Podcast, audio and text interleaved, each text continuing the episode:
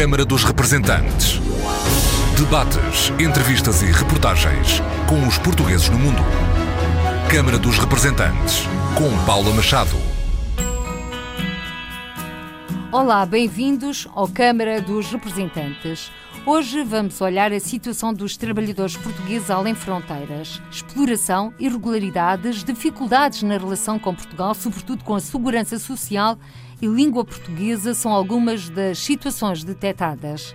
Apesar dos apelos e dos incentivos, sobretudo fiscais, do Primeiro-Ministro ao regresso de imigrantes, a verdade é que os portugueses continuam a procurar uma vida melhor no estrangeiro, mas muitas vezes não a encontram. Causas principais: falta de qualificações, a barreira da língua e a própria conjuntura económica. Hoje, o nosso convidado é Arménio Carlos, secretário-geral da Central Sindical CGTP, a quem agradeço desde já a disponibilidade para vir Câmara dos Representantes. Por cá são múltiplas as manifestações nas ruas quando já se debate no Parlamento o Orçamento de Estado para 2019, o ano que vem, que também irá consagrar medidas e respectivas verbas em áreas diversas para quem vive e trabalha no estrangeiro. Armênio Carlos, secretário-geral da CGTP, Vamos começar desde logo pelo caderno que, conjuntamente com a Central Sindical OGBL do Luxemburgo, vão apresentar ao Governo com 30 reivindicações e sugestões sobre a situação dos imigrantes portugueses. Olá, antes de mais agradecer o convite para estar eh, hoje em contacto com eh, os nossos imigrantes. O que nós já temos eh, é uma reunião com o Sr. Secretário de Estado das Comunidades no próximo dia 9, precisamente para entregarmos as nossas conclusões e, e por outro, também estamos a trabalhar no sentido de rapidamente agendarmos uma reunião com o Sr. Ministro do Trabalho e Segurança Social. E porquê que estas duas reuniões para nós são importantes? Em primeiro lugar, porque nos contactos que tivemos agora recentemente no Luxemburgo, mas que anteriormente já tivemos, quer no Reino Unido e também na Suíça, constatamos é que as preocupações, os anseios, as necessidades, as reivindicações dos nossos imigrantes, em grande uh, parte, continuam-se a repetir ao longo dos anos. E, por norma, os governos visitam-nos, ouvem-nos, têm em consideração, pelo menos em ouvir, mas depois não se resolvem. Portanto, temos uma série de problemas por resolver há uma série de anos. E o que nós dizemos é que, tão importante como falar, é mais importante responder e fazer. E creio que é este o desafio que hoje se coloca quando apresentarmos as conclusões ao nosso governo e dizer, bem, agora, mais do que falar, é preciso fazer. E creio que esse é o grande desafio que uh, todos temos pela frente. E desde já um desafio que se coloca a breve trecho, porque o tempo não para, voa. Muitos dos nossos compatriotas no estrangeiro estão a chegar a à idade da reforma. Sim, e, e, um dos problemas que foram mais colocados nesta reunião do Luxemburgo foi precisamente a ausência de resposta da Segurança Social em relação àquilo que eh, são as solicitações dos nossos imigrantes. Isso cria instabilidade, mas não só. Cria também desmotivação e eu diria mesmo, em alguns casos, o que se sentiu ali foi um sentimento de desrespeito por quem está a trabalhar, por quem passa uma excelente imagem do nosso país, por quem, no âmbito dos discursos, é falado e é elogiado em Portugal, mas depois eh, por quem eh, os governos, por norma, não têm a sensibilidade e a resposta necessária para ir ao encontro das solicitações que são feitas. E, sinceramente, não se justifica e não faz sentido que eh, solicitações que são feitas à Segurança Social já estejam à espera de resposta há meses e meses com coisas tão importantes como as pensões de velhice, pensões de invalidez, de sobrevivência, passagem à reforma. Aliás, nós temos um dossiê que nos foi entregue por uma das nossas compatriotas que vamos ter a oportunidade de apresentar ao ao Sr. Ministro do Trabalho e Segurança Social, precisamente para lhe dizer que estão ali os exemplos concretos de processos que foram enviados para a Segurança Social e que os dias passam, os meses, em alguns casos, os anos, sem resposta. Arménio Carlos, acha que é a máquina da administração pública que não consegue, por falta, inclusive, de pessoal, dar provimento a essas situações? Pois, mas quer em relação aos trabalhadores portugueses que vivem e trabalham em Portugal, quer em relação aos portugueses que vivem e trabalham no estrangeiro, a administração pública tem que assumir as suas responsabilidades e todos nós sabemos que durante o período da Troika e do governo anterior houve um esvaziamento significativo do número de trabalhadores da administração pública a pretexto de que havia trabalhadores a mais. Está provado que não havia trabalhadores a mais. Há trabalhadores a menos em muitos serviços que leva a que o governo agora seja obrigado a reconhecer que tem que reforçar esses serviços, a começar, nomeadamente, na área da segurança social. Mas, independentemente disso tudo, a questão de fundo é esta. Tem de se acelerar os processos de contratação e tem de se acelerar os processos de formação para que, imediatamente, estas pessoas que vivem e trabalham no estrangeiro, que dão o seu melhor, existe simultaneamente que, em grande parte delas, reencaminha as suas poupanças para Portugal, sejam consideradas e tenham a resposta em tempo oportuno, tal como se justifica se exige e já agora elas merecem. Para já, quantos processos é que a CGTP e a OGBL neste levantamento têm? Temos já algumas dezenas de situações identificadas, mas é evidente que uh, há muitas mais, há centenas, eventualmente milhares. Agora, nós partimos para um processo com o pressuposto de que há uma visão global dos imigrantes que questiona a falta de resposta do governo. E a partir daí, o que é que nos preocupamos? Em procurar recolher exemplos concretos que são uma amostra daquilo que se passa em termos gerais, mas é uma amostra significativa daquilo que tem que ser respondido. E é esse o problema que nós entendemos que tem que ser atendido. Depois da segurança social, outra questão que se levanta é exatamente a dos descontos para a mesma, porque muitas vezes também os nossos portugueses, quando partem à procura de um trabalho melhor, de uma vida melhor, embarcam no canto da sereia e muitas vezes são explorados exatamente por portugueses, por conterrâneos que não fazem os devidos descontos. Esta é também uma situação que a CGTP está atenta. Naturalmente, eh, porque essa é uma situação que viola todas as leis, a portuguesa e qualquer lei de qualquer outro país. Eu diria mesmo que é um atentado a direitos fundamentais dos trabalhadores, porque numa relação de trabalho há deveres e há direitos. E se os trabalhadores cumprem os seus deveres, naturalmente as entidades patronais têm que respeitar os seus direitos. Agora, o que nós temos aqui são esquemas organizados de deslocamento deslocalização de trabalhadores, que, em alguns casos, quase se identificam com tráfico de mão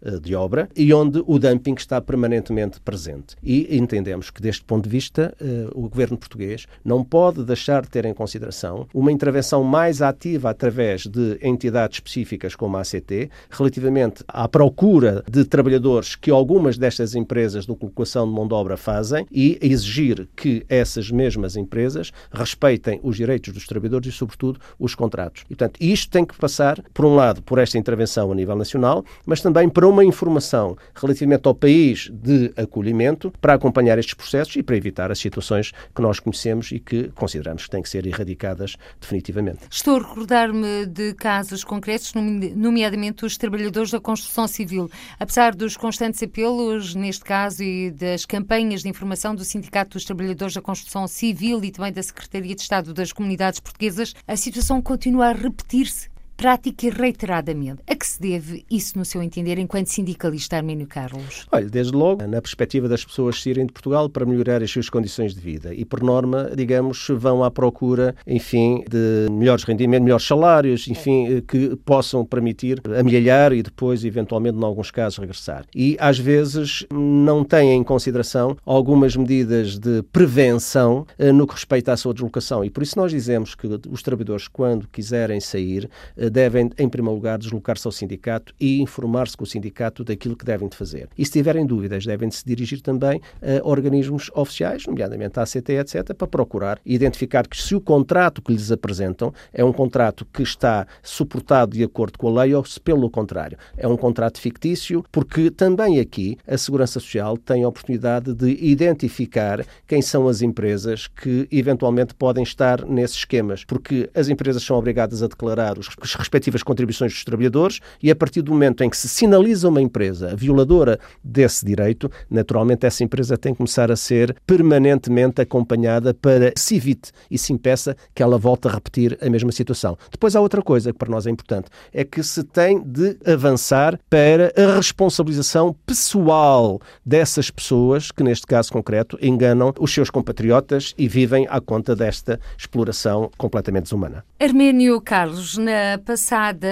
terça-feira, disse que era preciso reforçar o combate à precariedade e também veio lembrar, no final de uma reunião com a Inspetora-Geral do Trabalho, que cada vez mais são as empresas que fecham as portas aos sindicatos, aos sindicalistas. Neste caso também dos trabalhadores portugueses no estrangeiro, acha que o sindicato pode ser um bicho-papão que para eles pode ser interpretado como não acesso ao trabalho que pretendem? É, acima de tudo, isso só será entendido particularmente por aqueles que estão completamente desligados da realidade, porque não há nenhuma organização que melhor proteja e defenda os trabalhadores que a sua própria organização sindical de classe, que são os sindicatos. Qualquer uh, entidade patronal Umas empresas têm as, suas, as suas associações empresariais. Naturalmente que os trabalhadores têm as suas organizações sindicais. Relativamente à forma de atuarem, podem ser mais críticos ou menos críticos. Agora, o que é preciso é que eles participem na vida do sindicato e percebam que a sua participação é decisiva também para melhorar as suas condições de vida e trabalho e já agora para dar mais força àqueles que paulatinamente no dia a dia nas empresas procuram não só garantir a manutenção dos direitos, como assegurar a proteção dos trabalhadores no que respeita a acidentes, mas também à sua saúde e segurança no trabalho, para além de outras questões, designadamente aquela relacionada com a formação. A formação também é muito importante aqui e o sindicato também aqui tem um papel importante no que respeita a apoiar os trabalhadores nesta área, no que, no que concerne às discussões sobre estas matérias com as entidades patronais e as associações patronais. Sobretudo, e olhando os portugueses no estrangeiro, formação em português. A língua é determinante. E aquilo que nós sentimos também nesta uh, deslocação a Luxemburgo e que já tínhamos sentido também noutras deslocações que fizemos ao Reino Unido e também à Suíça, é que uh, se fala muito na importância da língua, mas o Estado português continua a investir pouco na língua portuguesa. Eu diria mesmo, nós neste momento temos uma visão mais global do problema. Nós tratamos nesta área da língua já não numa concepção de Portugal, mas a língua lusófona, ou seja, temos muitos uh, trabalhadores uh, da África que falam o português, que estão a trabalhar em vários países da Europa e também eles têm que ser integrados nesta exigência de terem não só a possibilidade de serem apoiados no que respeita à língua portuguesa, mas também de garantir que os seus filhos possam objetivamente ter acesso a esta língua que é a sua, que é a língua pátria e que, portanto, precisa ser valorizada e, sobretudo, salvaguardada. E nesse sentido, Hermênio Cás, porque estávamos centrados na língua portuguesa e porque também referimos este documento que foi feito, entre aspas, a quatro mãos, obviamente que foram mais, com a OGBL, a Central eh, Sindical Luxemburguesa. Junto de nós temos o sindicalista português Eduardo Dias. Eduardo Dias, que se junta a nós nesta Câmara dos Representantes. Bem-vindo Bem-vindo, Eduardo Dias. Hermênio Carlos estava exatamente a falar da importância da língua portuguesa. Bom, em primeiro lugar, eh, o acesso à língua portuguesa é um direito de todos os portugueses, de aprender a sua língua, de saber falar a sua língua e de a saber utilizar eh, se há elemento que define a identidade de alguém, que define a sua nacionalidade, é naturalmente a sua língua. Quer dizer, um português que só fala inglês é assim uma coisa estranha. Um português que só fala alemão e não fala português é, é uma coisa estranha. E naturalmente que o facto de dominar bem a sua língua pode ser um fator que contribua para o seu percurso escolar, para o seu sucesso escolar. Mas não é evidente que assim seja. É um elemento, não é mais do que isso.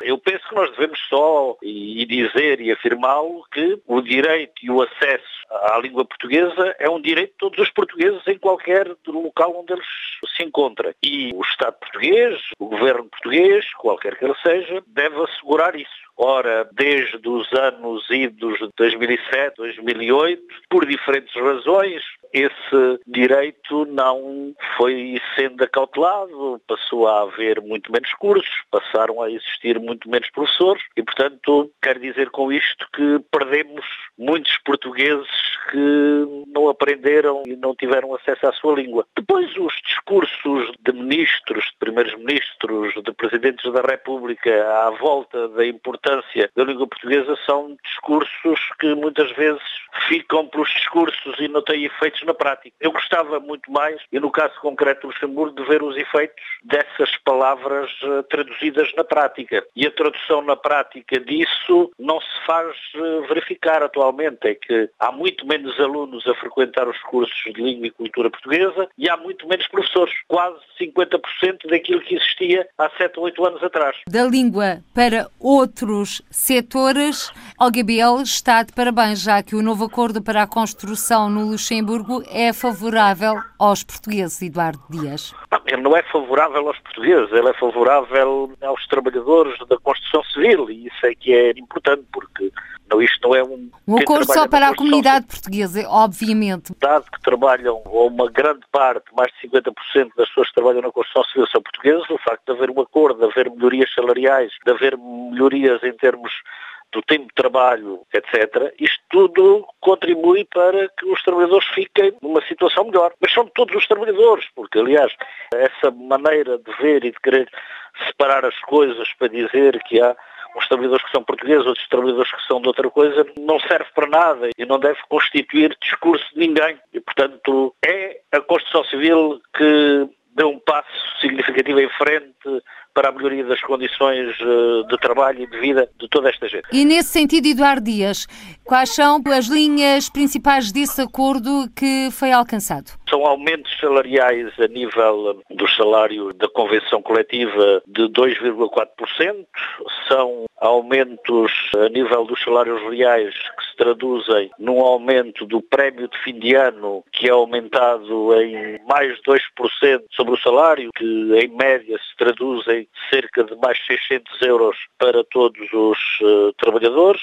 Significa também que foi ultrapassada a questão que o patronato pretendia de dar o número de horas de trabalho. Foi interessante o facto de todos poderem ter acesso à formação profissional sem que tenham que ter uma autorização prévia da entidade patronal e com essa formação profissional eles subam nas diferentes carreiras e depois há todo um conjunto de outras medidas que tornam esta convenção favorável e importante para umas dezenas de milhares de trabalhadores do Grande Ducado de Luxemburgo. Olá, Eduardo. Arménio Carlos, em primeiro lugar, enviar um abraço e através de ti também para todos os camaradas e amigos do OGBL e, neste sentido, transmitir também que esse contrato, porque eu assisti à, à declaração, foi importante, mas também foi conseguido a partir de uma forte mobilização dos trabalhadores que, inclusive, levou a uma manifestação com milhares de trabalhadores da construção civil a reclamar das entidades patronais resposta às propostas sindicais. E isso demonstra duas coisas. A primeira é que há uma forte iniciativa reivindicativa da LGBL que é de uh, salientar e de valorizar. E depois é também um bom envolvimento dos trabalhadores no que respeita à exigência de resposta e de apoio às posições de sindicato. Isso foi muito importante, é muito relevante, mais a mais num tempo em que alguns procuram dar a ideia de que os sindicatos não contam muito para uh, o processo, quando efetivamente nós sabemos que os sindicatos são determinantes para organizar os trabalhadores e que os trabalhadores são o sindicato, porque o sindicato tem a força que os trabalhadores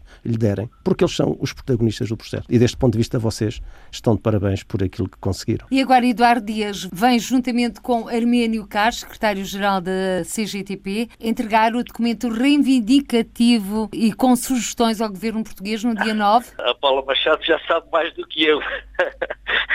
porque haverá alguém da OGBL que acompanhará o Arménio Carlos e a CGTP na entrega desse documento junto das autoridades do governo português, nomeadamente e em concreto do secretário de Estado das Comunidades. O que é importante é que aquilo que foi a reflexão, aquilo que foram as exigências, aquilo que foram as reivindicações, resultado de todo um conjunto de pessoas que se exprimiram. Resultado também desta franca e excelente colaboração e cooperação que existe entre a OGBL e a CGTP desde 1992. Que isto se afirme porque a solidariedade não é uma palavra vã, é uma coisa que se traduz em atos eh, concretos. O facto de haver gente da CGTP que estavam na altura em que o acordo foi encontrado no Luxemburgo no setor da construção civil, trouxe um certo orgulho às pessoas, sentiram que elas não estavam sós nessa luta pela convenção coletiva, que havia outros trabalhadores, outros sindicalistas que estavam também com ele. E esta luta é cada vez mais importante, sobretudo, e um pouco na sequência daquilo que dizia o Hermânio Carlos, o problema é que existem cada vez mais organizações, movimentos, partidos que preocupam-se com muitos aspectos de coisas que talvez sejam muito importantes, preocupam-se muito com, com a economia disto e daquilo, preocupam-se com a bolsa disto e daquilo, preocupam-se com imensas coisas, esquecendo-se que se deviam preocupar primeiramente com as pessoas. E os sindicatos têm uma primeira preocupação, são os trabalhadores, as suas famílias, as pessoas, as populações, e este é um aspecto que é pena que não haja outras organizações que estejam no mesmo barco. Muito obrigada, Eduardo Dias, sindicalista da OGBL, a Central Sindical Luxemburguesa, por ter participado nesta edição do Câmara dos Representantes. Arménio Carlos, Eduardo Dias, que nos deixa aqui a mensagem. O mais importante são os trabalhadores, o mais importante são as pessoas e é por elas que a CGTP continua a lutar. Sem dúvida nenhuma, porque nós, quando estamos a falar de trabalhadores, estamos a falar de alguém eh, que vende a força do seu trabalho e que eh, o seu rendimento depende daquilo que é o seu salário. Mas quando falamos de uma relação laboral e quando falamos dos trabalhadores, não podemos isolar o trabalhador na relação laboral. Atrás de cada trabalhador existe uma família e, portanto, as suas condições de trabalho, a melhoria das suas condições de vida está diretamente associada à melhoria dos rendimentos da família. E isto implica também uma outra visão global, é que famílias com melhores rendimentos são famílias que podem viver melhor. Logo, também ajudam a dinamizar a economia, a criação de emprego e a sustentabilidade financeira da segurança social. Portanto, quando às vezes nos transmitem a ideia, falsa ideia, de que o aumento dos salários põe em causa as empresas, nada disso. O aumento dos salários é um elemento determinante para que a economia se desenvolva, para que se crie mais emprego, para que as empresas possam produzir mais porque têm a garantia de que vão vender mais porque há mais procura e também porque a partir daí a Segurança Social recolhe mais contribuições e está em melhores condições, não só para melhorar as pensões daqueles que hoje estão aposentados, mas também para salvaguardar pensões adequadas e dignas para aqueles que hoje estando no ativo serão os reformados da manhã. E, portanto, isto tem a ver com uma coisa que é muito simples, é a distribuição da riqueza. E a distribuição da riqueza passa necessariamente por uma outra distribuição, nomeadamente dos aumentos salariais. E agora, Arménio Carlos, vamos viajar até à Suíça ao encontro de José Sebastião, sindicalista da Central Sindical Unia. Olá, bem-vindo à Câmara dos Representantes, José Sebastião. Olá, Paulo. Olá aos ouvintes da RDP. E olá, Arménio Carlos. Olá, Sebastião. Um grande abraço. É um prazer ouvir-te de novo. José Sebastião, na Suíça, manifestações e trabalhadores na rua têm sido uma constante nos últimos tempos. Sim, em Suíça as coisas têm visto ataques ultraliberais contra as condições de trabalho. O patronato, por exemplo, na construção, é geral em todas, em todas as convenções coletivas de trabalho, em todos os contratos coletivos, mas como este ano tem que se renegociar o contrato coletivo da construção, há um ataque sem precedentes às condições de trabalho. No princípio do ano, a Sociedade Suíça de Empreiteiros tinha anunciado as linhas gerais, as linhas gerais que era, diziam eles, queriam uma convenção moderna. E uma convenção moderna era com o máximo baixo de custo, portanto tinha que reduzir os custos do trabalho e o máximo flexibilização nos horários de trabalho. Isto são os, os dois actos principais. Nestes actos principais também está direitos que os trabalhadores tinham, como por exemplo para a reforma antecipada, pois a reforma iniciou aos 65 anos e, e na construção tem-se uma reforma aos, aos 60. Isso levou que tem, visto uma vaga enorme de protestação dos trabalhadores, protestação e greve, como jamais visto em Suíça. Este ano, por exemplo, em Geneve, houve dois dias de greve, não foi protestação, os trabalhadores decidiram partir em greve em Geneve como nunca antes feito, nunca antes tinha feito em Suíça, no setor da construção dos dias de greve. Esta vaga de ataque às condições dos trabalhadores tem o apoio político. No segundo dia, para dar um exemplo, onde está o apoio político, no segundo dia de greve, em Geneve, a polícia, por ordem do governo de Geneve, tentou barricar os, os, os trabalhadores, não deixar passar os trabalhadores, tentar desmobilizar os trabalhadores da greve, com meios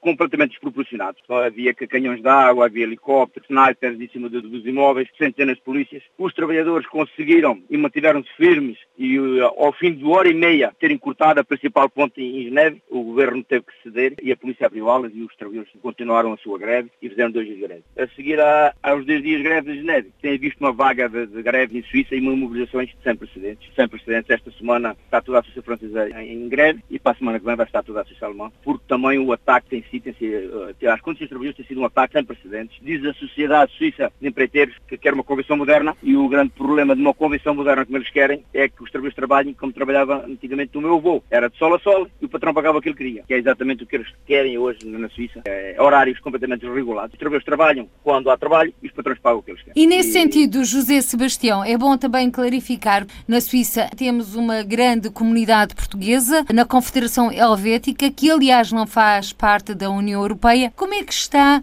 a comunidade portuguesa, os trabalhadores portugueses a reagirem a esses protestos? Estes protestos, que, que não são protestos, são manter as condições de trabalho que têm são verdadeiras greves, verdadeiras greves contra o paquete patronal. A comunidade portuguesa na construção, eh, na construção civil, portanto nas obras, nas obras da construção civil, temos de 80, de 80 mil trabalhadores da construção civil, 32% são portugueses. Olha, faz que este protesto tem que tentar ser levados para a frente pela comunidade portuguesa. São a maioria dos trabalhadores que estão em luta contra este paquete patronal são portugueses. Em Geneve, a grande maioria dos trabalhadores que se manifestaram contra e que, e, e fizeram greve eram da comunidade portuguesa, embora que haja outras comunidades, a albanesa e outras comunidades, mas a grande maioria é dos portugueses. Temos uma reforma antecipada na construção em Suíça, que em 2002 já foram os portugueses que a reivindicaram e que se bateram para ter. E esta convenção coletiva que o patronato está a tentar, por todos os meios, desmantelar, é uma convenção coletiva que não tem dúvidas que vai ser a comunidade portuguesa, porque quem está na rua é a comunidade portuguesa. Estive no centro da Suíça, porque houve uma vaga de greves na, na toda a Suíça romana eh, e estive lá eh, a ajudar os colegas dos outros cantões. A maioria dos trabalhadores que reivindicam são portugueses. Porquê? Porque entre 80 mil portugueses, uh, trabalhadores, 80 mil trabalhadores da construção, 32% são da nossa comunidade. É claro que os trabalhadores compreenderam a dificuldade que vão ter, compreenderam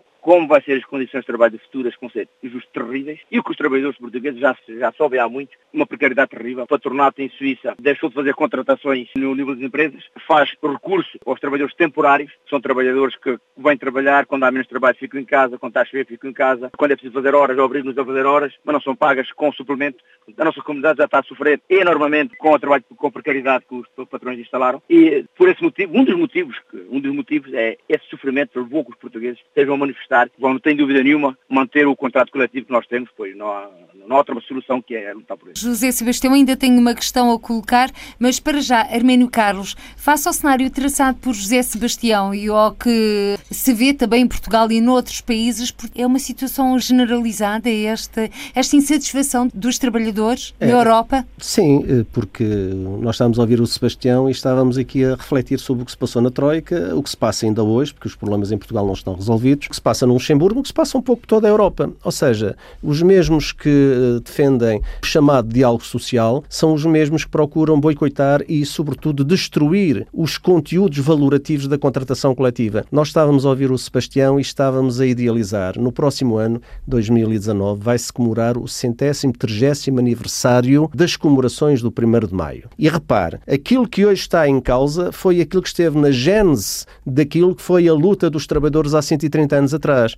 o salário, o emprego, os horários. Tal e qual. Como é que é possível, em 2018, em que o mundo nunca criou tanta riqueza, mas simultaneamente se acentuam as desigualdades e se ataca aquilo que eram elementos e direitos fundamentais que identificavam a União Europeia ou a Europa como uma referência no plano laboral e social em relação a todos os outros continentes e que hoje se confrontamos, neste caso os trabalhadores nos diversos países da Europa, com esta ofensiva que procura pôr em causa a contratação coletiva, que procura generalizar a precariedade e, com ela, reduzir salários, reduzir rendimentos, desregular horários de trabalho. Tudo isto num contexto em que todos os dias ouvimos os senhores da Comissão Europeia a informar e a dizer que é necessário articular a vida profissional com a vida pessoal e familiar, que é necessário responder aos problemas da demografia para aumentar a natalidade. E nós perguntamos, mas como é que as pessoas podem viver com estabilidade e, sobretudo, programar a sua vida quando são confrontados com propostas desta natureza, onde não está em causa a competitividade das empresas, o que está aqui em causa neste processo na Suíça, como noutros lados, é a obsessão das entidades patronais em aumentarem o lucro à custa da exploração e da redução dos rendimentos dos trabalhadores. Não é assim que lá vamos e, naturalmente, aqui está um exemplo paradigmático de uma comunidade portuguesa com forte implantação na área da construção a vir para a rua, a dar o exemplo e, simultaneamente, a apoiar os seus dirigentes sindicais, a UNIA, a UNIA, que também saudamos, e particularmente os portugueses e os seus dirigentes sindicais, que continuam a ter aqui um papel preponderante na afirmação desta organização sindical na Suíça, mas também no apoio a todos os trabalhadores, sem exceção, independentemente da sua nacionalidade. E agora, José Sebastião, uma última questão.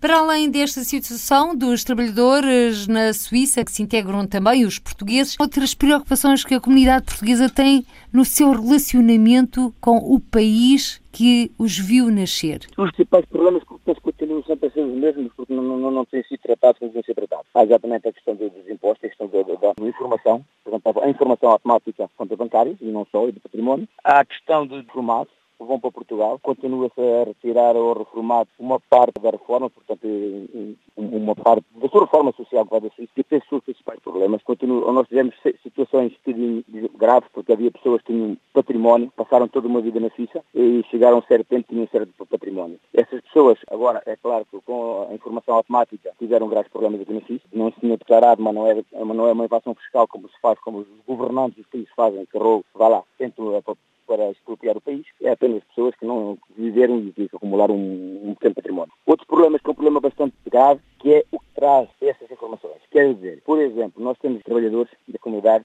que ficaram sem emprego, vão para o Fundo de Desemprego. Vão no Fundo de Desemprego, aqui na Suíça é há dois anos, acabou o Fundo de Desemprego, essas pessoas vão ter acesso uh, tinham acesso antigamente a ajudas sociais. Ora, essas ajudas agora, desde que tenha algo em nome dele, em Suíça, em tendo 4 mil francos numa conta bancária, já não tem acesso à, à, ajuda social. Acontece que basta ter um apartamento, e nem que seja um apartamento em, seja pago em hipoteca, os portugueses, portanto, os trabalhadores já não têm direito à ajuda social. O que faz que cada vez é mais difícil encontrar trabalho. E como é que cada vez é mais difícil encontrar trabalho, sobretudo para quem tem mais de 40 anos, há casos sociais bastante difíceis, mas mesmo bastante difíceis. Muito obrigada, José Sebastião, sindicalista da Unia, Central Sindical na Suíça, por ter participado nesta edição do Câmara dos Representantes. Arménio Carlos, secretário-geral da CGTP, hoje o nosso convidado em estúdio, as situações que nos vão relatando cada vez nos vão deprimindo mais ou preocupando? Sobretudo preocupando, porque ainda recentemente no Luxemburgo tivemos a informação assumida publicamente pelo Sr. Cônsul de que 25% dos nossos imigrantes no Luxemburgo estavam no limiar da pobreza, particularmente trabalhadores na área da construção, da hotelaria da restauração. E, portanto, isso é uma dupla preocupação. Em primeiro lugar, porque já caíram abaixo eh, do limiar da pobreza. Em segundo lugar, porque estão afastados do seu país. E, portanto, aqui tem que haver uma grande solidariedade uh, de todos e particularmente uma atenção particular, uma atenção especial do nosso governo também. Por outro lado, o que nós entendemos é que eh, a identificação dos problemas está feita. Nós temos a caracterização, o diagnóstico está definido, agora o que falta é a receita para resolver os problemas. E aqui é que nós sentimos que há uma morosidade preocupante. Eh, às vezes falamos em Portugal na importância do simplex, pois nós precisamos, para muitos dos problemas que os nossos imigrantes apresentam, a aplicação de um simplex. É preciso simplificar para resolver em tempo oportuno. E é preciso acabar com a tese do complicar. Portanto, é disto que se trata, não é de outra coisa. E, portanto, se em Portugal, eh, para diversos tipos de serviços, eh, o simplex resultou, por razão é que também não devemos, devemos de simplificar um conjunto de respostas para os problemas que os nossos imigrantes colocam. Creio que esse é o grande desafio. Isto depende não só de meios materiais e também financeiros acima de tudo, depende de uma vontade política. E nós, quando temos vontade, nós vamos até ao fim do mundo para concretizar os objetivos que defendemos e pretendemos. E é essa a mensagem que vai levar ao Secretário de Estado das Comunidades? Sim, vamos dizer ao Sr. Secretário de Estado que nós valorizamos muito o contacto, a proximidade, a relação com os nossos imigrantes, mas uh, é importante, porque é isso que, que é mais relevante neste momento, de acordo com a experiência que tivemos, é que das próximas vezes que contatarem os nossos imigrantes, em vez de constatarem novamente os problemas, cheguem lá e digam: aqui já conseguimos trazer respostas positivas a dois ou três. Eu, nós até vamos dizer mais ao Sr. Secretário de Estado das Comunidades. Nós temos cerca de 30 e tal propostas. Estamos disponíveis com a consciência de que todas não, dificilmente serão resolúveis no imediato. Mas o que nós propomos é que se faça um planeamento definindo as, as, as uh, respostas prioritárias, os problemas prioritários exigem a resposta e depois um faseamento na respeito, no que respeita à aplicação das medidas para resolver esses problemas. Se nós fizermos isso, podemos programar ao longo de alguns meses, ou de um ano ou dois, um conjunto de respostas que, desde logo, primeiro, dão, vão ao encontro daquilo que as pessoas esperam ouvir. Segundo lugar, dão um sinal de que uh, uh, o governo português não se limita apenas e só a valorizar teoricamente os imigrantes, mas pelo pelo contrário, para além da valorização teórica, também responde na prática aos seus problemas. E é isto que nós precisamos que seja feito. Sou pena de qualquer dia os nossos imigrantes começarem a alargar o número daqueles que pensam de que, sim, eles fazem, falam, falam muito, mas não fazem nada. E isso é mau é mau, quer no que respeita, portanto, à imagem do país, é mau porque não se responde aos problemas dos imigrantes e já agora também é mau do ponto de vista da participação cívica, porque em vez de incentivarmos os imigrantes a participarem ativamente nas eleições e também eles a contribuírem para escolher aqueles que os devem representar melhor, pelo contrário, o que estamos é a dizer que não vale a pena participar porque tu, mesmo participando, eles depois não te vão ouvir. Isso é uma negação da participação cívica e da valorização da democracia. É preciso preciso participar e é simultaneamente preciso que o governo português responda em tempo oportuno aos problemas que são colocados. E nesses problemas que vão ser apresentados com as respectivas soluções, quer nos levantar um pouco o véu de algumas questões que vão ser apresentadas? De alguma forma, elas estiveram aqui patentes na nossa discussão. Portanto, não há muito mais a acrescentar, eh, desde logo na questão da estabilidade e segurança no emprego, contra o dumping uh, uh, social. E isso passa por medidas, quer no plano uh, nacional de controle de, de, determinada atividade de algumas denominadas empresas, mas por outro lado também pelo acompanhamento da segurança social no que respeita à identificação daqueles que, por norma, infringem determinadas regras. Depois, uma articulação muito forte com as organizações sindicais de cada um dos países, de forma a que se aplique o princípio de que todos os trabalhadores são iguais nos deveres e nos direitos, independentemente da sua nacionalidade. É assim que tem de ser. E nós não podemos deixar de referir isto, porque nós temos, eh, digamos, a dupla responsabilidade. É que nós temos cerca de 5 milhões de pessoas que são imigrantes ou ou imigrantes que aqui nasceram, ou outros que são filhos de imigrantes espalhados pelo mundo, e, e, também somos um país que acolhe outras nacionalidades de pessoas que vêm aqui trabalhar para procurar organizar a sua vida. E, portanto, nós temos um lema que é muito simples e que é este. Nós não podemos fazer àqueles que nos procuram para trabalhar e viver aquilo que não queremos que façam aos nossos imigrantes que estão espalhados pelo mundo. E, portanto, esta ideia de princípio tem que ser assegurada em todo lado. Depois, há uh, uma outra área que para nós é fundamental, é aquela que tem a ver com a segurança social. Nós estamos a falar de diversas gerações, mas neste momento há uma geração de imigrantes portugueses já com um determinado tipo de idade que está à beira da reforma. E a pior coisa que se pode fazer a estas pessoas é deixá-las numa situação de instabilidade e de insegurança. Não, elas precisam de continuar a trabalhar, mas sentirem a segurança de que amanhã, quando se passarem à situação de reforma, o seu problema está resolvido, vão ter a reforma a que têm direito e outras necessidades serão correspondidas. Isto é uh, algo que é muito importante importante, sob pena de termos uma situação de acentuação da angústia daqueles que vivem e trabalham longe do seu país. Isto tem de ser resolvido. A outra componente que não pode deixar de ser considerada também é a afirmação da língua portuguesa. E ainda recentemente tivemos uma reunião com o Sr. Ministro dos Negócios Estrangeiros e uma das coisas que colocámos foi esta. Sim, a língua é muito importante, mas o que é que o Estado português está a fazer para investir na dinamização e na divulgação da língua portuguesa, porque nós é lamentável que em várias situações nós vamos ao estrangeiro e não há tradução, em alguns casos até em entidades, em organizações institucionais, não há tradução para o português. A língua portuguesa, que é a quinta ou sexta do mundo mais falada, não se justifica que também aqui não seja uma das línguas oficiais das Nações Unidas ou de outras entidades uh, com responsabilidade. Portanto, aquilo que nos foi transmitido é que vai haver agora um investimento eh, no Orçamento de Estado, mas agora também já dissemos, vamos lá ver que tipo de investimento é, se vai ao encontro daquilo que propomos ou se continuamos a dizer que a língua portuguesa é muito importante, mas depois não se faz a tradução. E não estamos a pôr isto, não estamos a pôr eh, em causa com esta posição o facto de sabermos e aprendermos outras línguas. Isso é muito importante, mas repare, a língua tem uma relação direta com a própria cultura, com a própria nacionalidade e já agora com a própria afirmação de um país. E, e pergunto aos espanhóis se vão a algum lado e se não exigem que a tradução seja feita em castelhano. Raramente ouvimos um espanhol a falar outra língua que não seja o castelhano. Nas iniciativas internacionais. E quem diz isso, vamos aos ingleses e vamos, digamos, também aos franceses. Ou seja, há aqui qualquer coisa que tem que ser feita para que a nossa língua não seja apenas só uma referência do ponto de vista do discurso teórico, mas seja algo que tenha uma identidade eh, própria e, sobretudo, fundamental com aquele que é este país que tem as fronteiras mais antigas da União Europeia. Herménio Carlos, eh, estamos a caminhar a passos largos para o final deste Câmara dos Representantes. Falou da participação cívica e política dos portugueses residentes no estrangeiro.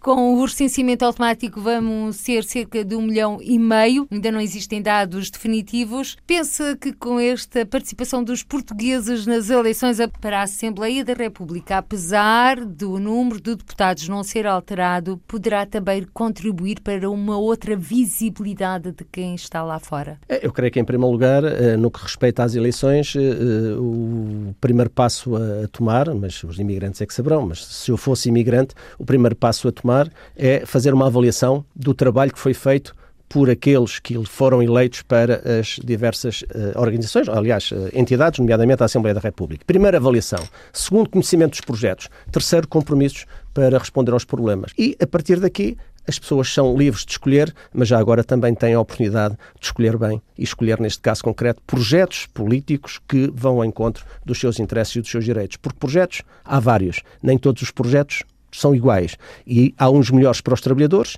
e há uns melhores para aqueles que, eh, enfim, continuam a explorar os trabalhadores. Portanto, que não se dê o voto naqueles que eventualmente amanhã podem utilizar esse voto como uma arma de arremesso contra quem trabalha e contra quem ganha a vida a trabalhar honestamente. E essa mensagem que deixa Hermínio Carlos, secretário-geral da CGTP, a todos aqueles que nos estão a escutar na reta final deste Câmara dos Representantes. Sim, claro. Arménio Carlos, secretário-geral da Central Sindical CGTP, hoje o convidado do Câmara dos Representantes, que contou com as participações de dois sindicalistas portugueses, Eduardo Dias, da Central Sindical do Luxemburgo, OGBL, e José Sebastião, da Central Sindical Unia, na Suíça. Por hoje ficamos por aqui. Até ao próximo encontro. Seja feliz. Câmara dos Representantes. Debates, entrevistas e reportagens com os portugueses no mundo. Câmara dos Representantes, com Paula Machado.